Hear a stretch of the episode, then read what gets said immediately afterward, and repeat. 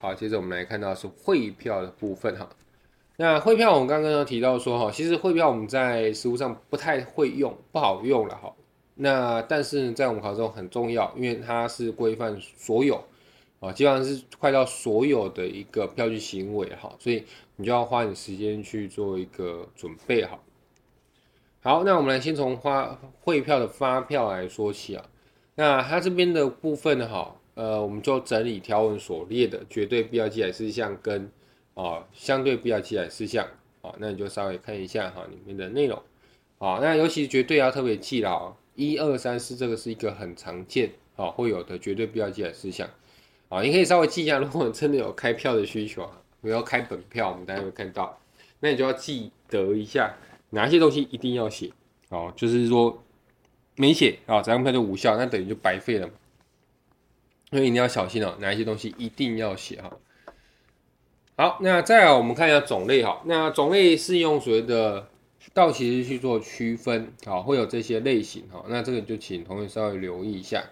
好，比较重要会是在三跟四啊，见票给付跟见票后定期付款，好，这两个是比较重要的一个地方。那见票给付其实我们刚才提到过了哈，通常像是没有写到期日。它可能就直接被视为是见票给付的票据。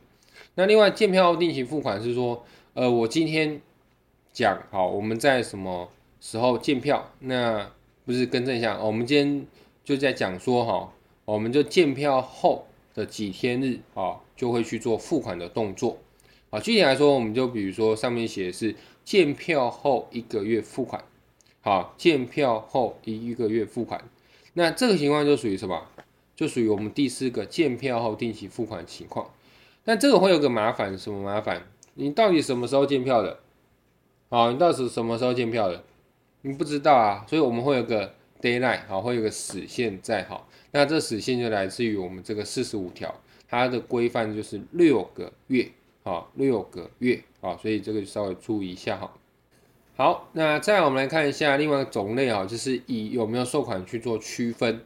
好，记名无记名啊，其实定义不会难，但是怎样呢？但是呢，好，它的那个 后面我们刚刚提到说涉及到的背书就变得非常非常的重要哈。那再来是第三个指示汇票，这个很少考，我目前没有什么看过题目有考过哈，所以你大概注意一下它的一个定义就可以了哈。好，那再来我们来看到是关于所谓的背书的部分啊，背书的部分。那背书我们刚刚一直跟同学反复强调，汇票是规范最完整，所以背书其实也都是放在汇票这边内容来看哈。那第一个我们来看到是记名票据啊，记名票据如果要做背书行为，要做转让行为，它基本上就是透过什么？基本上就是透过啊所谓的背书加上交付。而背书的方法，我们就可以分为是记名背书跟空白背书。好，要注意哦，这边是叫空白背书，是用空白二字哦。那诶，记名跟空白差别在哪里？你可以看一下我旁边这个图。好，旁边这个图。好，以记名来说，是你都写啊，你都写，就是背书人跟被背书，你是有把它都写进去。而空白背书则是你有写背书人，但是你没有写被背书人。好，被背书人这边是空下来，你没有写，好，这叫所谓的空白背书。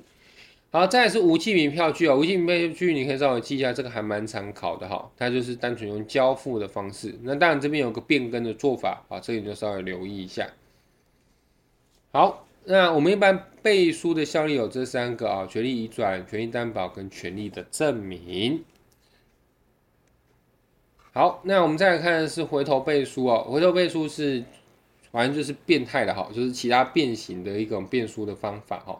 那回头背书第一个是三十四条的规范哈，就是汇票得让与发票人承兑人或啊其他票据债务人。那你说为什么这叫回头？诶，回头的原因就是说我们票哦，当然正常情况下应该是一去不复返的，就是。甲乙丙丁，好，这样依序下去背书下去，好，拿到这张票嘛。但是万一今天出现了甲乙丙啊，结果后来丙下一个是谁？又是甲，你发现就回头了，因为甲在最前面出现，后来又出现，所以这个叫做谁的回头背书。那回头背书为什么要特别规范哈？因为回头背书会形成一个很尴尬的状况。我们以刚刚例子来讲哈，甲乙丙甲，好，甲乙丙甲，好，这样的关系。那这个最后拿到这张票的甲，他的身份是什么？第一个嘛，他就是这样拿票的人嘛，我们叫执票人。执票人同时也是我们的票据的权利人，哦，他可以主张票据权利嘛。好，但是别忘记他前面还有一个什么发票人的身份，好，所以他也是一个票据债务人，所以他同时是票据权利人，同时也是票据债务人。这时候呢，就会形成什么债权债务同属一人。那债权债务同属一人，我们在民法有个概念叫做混同。哦，就是，呃，基本上这时候债权债务就消灭。为什么民法会有这个规定？因为如果我们在民法的视角来看，你形成这种债权债务同属一人，等于什么？你要自己从左边口袋拿钱出来还给自己，放到右边口袋，何必呢？啊，就有点多此一举嘛。好，所以我们这边会发生所谓的混同，让它直接消灭。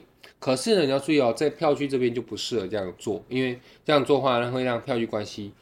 呃，中断或是它没办法继续流通，所以我们才会有个规定说，OK 啦，哈，如果真的发生这样子同属一的继续下去，啊，这张票还是有效，哈，只是说它会延伸一个就是九十九条，好，这时候我们的票它会有追索权的限制，那特别喜欢考就是发票人，哈，这个你要自己稍微记一下，它会对前手并没有所谓的追索权。好，再来下一个是期后背书啊，期后背书其实就一个浓缩的名称哈，就是到期日后的背书啊，来自于四十一条的规定了。好，再是委任取款背书，好，委任取款背书它比较特别，是它不会发生所谓的权利移转。委任取款背书比较像是代理啊，就是说，哎，我今天拿到一张本票啊，但是我很忙，我没有空去要这个钱，哦，所以我就知道这样，我请别人帮我去要。哦，所以我把这张票的委任取款背书啊，比如说给甲，啊甲呢，这时候就可以拿这张票说，哎，我今天是类似代理的关系哦，我这时候要帮我这个哦授权给我哦，或是背书给我的人来去要求要这个钱，好，这就是委任取款背书的一个意涵哦。好，再我们来看到的是关于所谓的承兑，呃，承兑我们刚刚有提到过了哈，这个是在汇票中才会有的制度。那还有个很重要的核心想法，就是说呢，我们要让所谓的票据付款人啊，也就是说他原本是关系人的一个角色，那确立到底要不要负起这样子的票据债务的责任，所以这叫所谓的承兑。好，那承兑你可以看国字观号有个承兑的自由原则，好，这边是四十二条。那再来是形式要件啊，就是承兑到底要怎么记载啊？这个你就大概记一下啊，四十三条的规范哈。那承兑种类呢？哈，我们分为所谓的单纯承兑跟不单纯承兑哈。那不单纯承兑呢？好，其中又有所谓的一部承兑跟附条件承兑。呃，一部承兑的话是可以啊，但是必须要经过支票人同意啊，这个你就注意一下。那再来是附条件承兑啊，这要特别注意啊。如果有附条件的话，我们就把这个承兑当做是拒绝。但是呢，啊，承兑人还是要负什么？这个条件呢，还是要依这个条件来去负责。好，再来是承兑延期是八条，你稍微注意一下，它是以三日为限，可以延，但是就三天。好，我们的选择题很无聊，他就喜欢考这种数字题了哈，所以三天你要稍微记一下。再来是承兑之撤回。好，也就是说，今天五十一条规定哦，你今天承兑你是拿这张票嘛，所以你这个写上承兑之后，你要还给所谓的执票人之前，你可以把它杠掉。好，你可以说啊，算了，我还是不想要付这个钱。好，可以这样做了哈。好，再来我们看到是参加承兑。呃，参加承兑你要先搞清楚它定位哈，它定位是什么？它其实就是一个备胎。好，我们的付款人他如果参加承，呃，不是他如果承兑的话。啊，强调一下，是我们前面走那个承兑制度的话，这个情况下，他就会怎样呢？他就要负起这个票据责任嘛。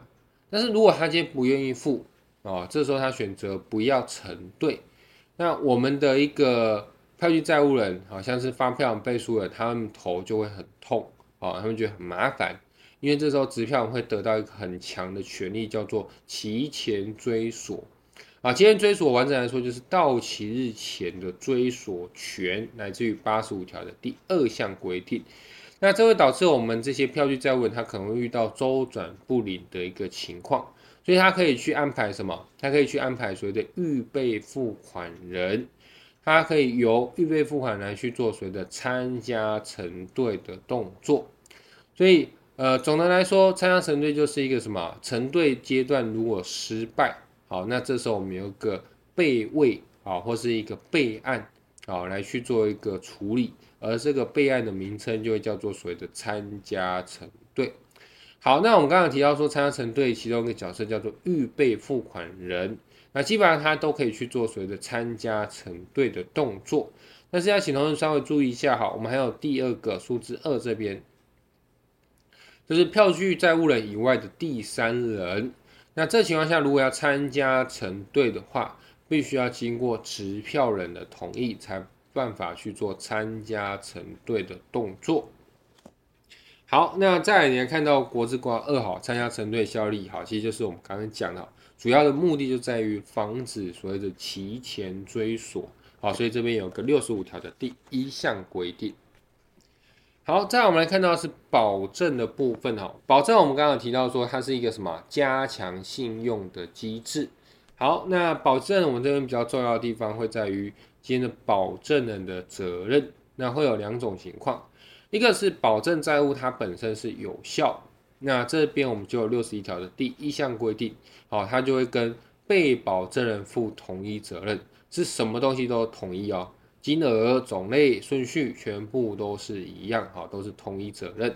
但是，好，一个比较特殊的是说，如果你今天遇到是保证在无效的情形，那这个时候呢，原则上保证还是要负责，啊，这个很怪，哈，但是我们就是认为要，啊，这个来自于所谓的票据的独立性，好，但是还是有个例外，就是说，如果你今天遇到什么，你今天如果遇到我们今天的票据行为方式是有所欠缺的。那这个情况下，例外好就不需要负起这个保证责任。那方式欠缺通常就是该写东西没写了。好，我们比较常见的什么？就是今天票面金额没有写，你叫别人写。哦，这个我们有个说法叫空白授权票据哦。目前实务上是比较多是不承认的哈。所以如果这个情况下，他这张票可能就会因为方式欠缺而无效。啊、所以这也会导致保证责任它是不用。好，再来我们来看到付款，后面这边就是比较琐碎哈，但是在我们票据的实际运用也都会有。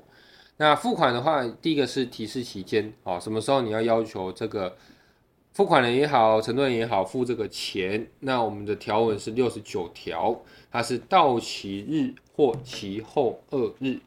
那你要记的地方是在哪里呢？你要记的地方是一个是到期日或期后二日，哦，期后二日这个二日这个数字。那再另外要记什么？总共是三天，哦，这个是一个很喜欢玩文字游戏的地方哦。因为到期日算一天嘛，期后日算两天嘛，所以加总起来总共你有三天的时间可以要求提示付款。好，但是我们条文讲的不是这样，我们条文讲的是到期日或期后二日。所以怎么问你就要怎么答，好，这要特别留意哈。好，再来是付款的责任，它有个审查的责任在，哈，那审查责任我们基本上是采形式，形式就是外观看一看就好了。那这个形式审查怎么看呢？好，我们是哦看有没有背书不连续的状况，啊，如果你有发生背书不连续，就是说你这个背书凑凑凑，你发现断掉了，好，是没办法连续的。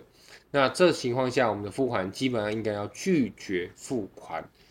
好，但是哈，如果你今天遇到背书有伪造啊，这个情况下，原则上我们就不管啊，因为说真的，这个太难查了。但是如果你今天是在于什么？你今天是在于你是恶意或重大过失的情况下，你知道，但是你还是一样付这个钱，那我们就认为说你就没有尽到所谓的实质审查的责任。所以，呃，我再跟同学强调一次啊，就是我们这边付款责任审查这个部分呢，只看外观，原则上只看外观，只要票据连续，你就可以付这个钱；不连续就不用付。而至于上面的签名到底是不是真的啊，还是假的，这个基本上不用管，除非你付款是恶意恶意其实就是故意的哈，就或或换个说法就是你是明知，啊，又或者你是重大过失的情况下，那这时候有伪造，你就不需要负责，好，就不需要负责。好，再来我们来看到是参加付款哈，参加付款其实就是跳出来有人要付这个钱哈，那基本上参加付款谁都可以啊，你要参加承兑人、预备付款人哦，他都可以啊，甚至。随便一个票据债务人都可以啊，不是跟这样，随便一个票据债务人以外之人啊，必须要是以外之人，他都可以来去做参加付款。然后我们比较特殊的是，参加付款这边会有一个优先参加。好，我们优先参加是说，如果可以免除最多的人，好，免免除最多的人，好，那这个情况下就会优先权，那这时候就有优先权，那这个你就是可以稍微注意一下哈。好，再来我们看到是追索权的部分哈。那追索权什么时候会出现呢？通常就是你的付款求权失败了啊，你跟承兑人要啊就要不到啊，那这时候你只要找谁？找别人要嘛。所以这个叫谁的追索权。好，那我们虽然主要讲的是汇票，目前这个环节哈，但是我们还是把本票跟支票的列进来，所以你可以稍微看一下。好，这个偿还义务人中的二跟三，好，二跟三的部分哈。那再来是形式要件，这个也要稍微注意一下。好，就是说你今天走这样子的一个追索权，该做要做。好，条文跟你讲说什么时候要请求，什么时候要做保全，你都必须要做到足哈。那这时候你才能办法维持好这样子的一个追索权。所以你可以稍微看一下那个形式要件的内容哈。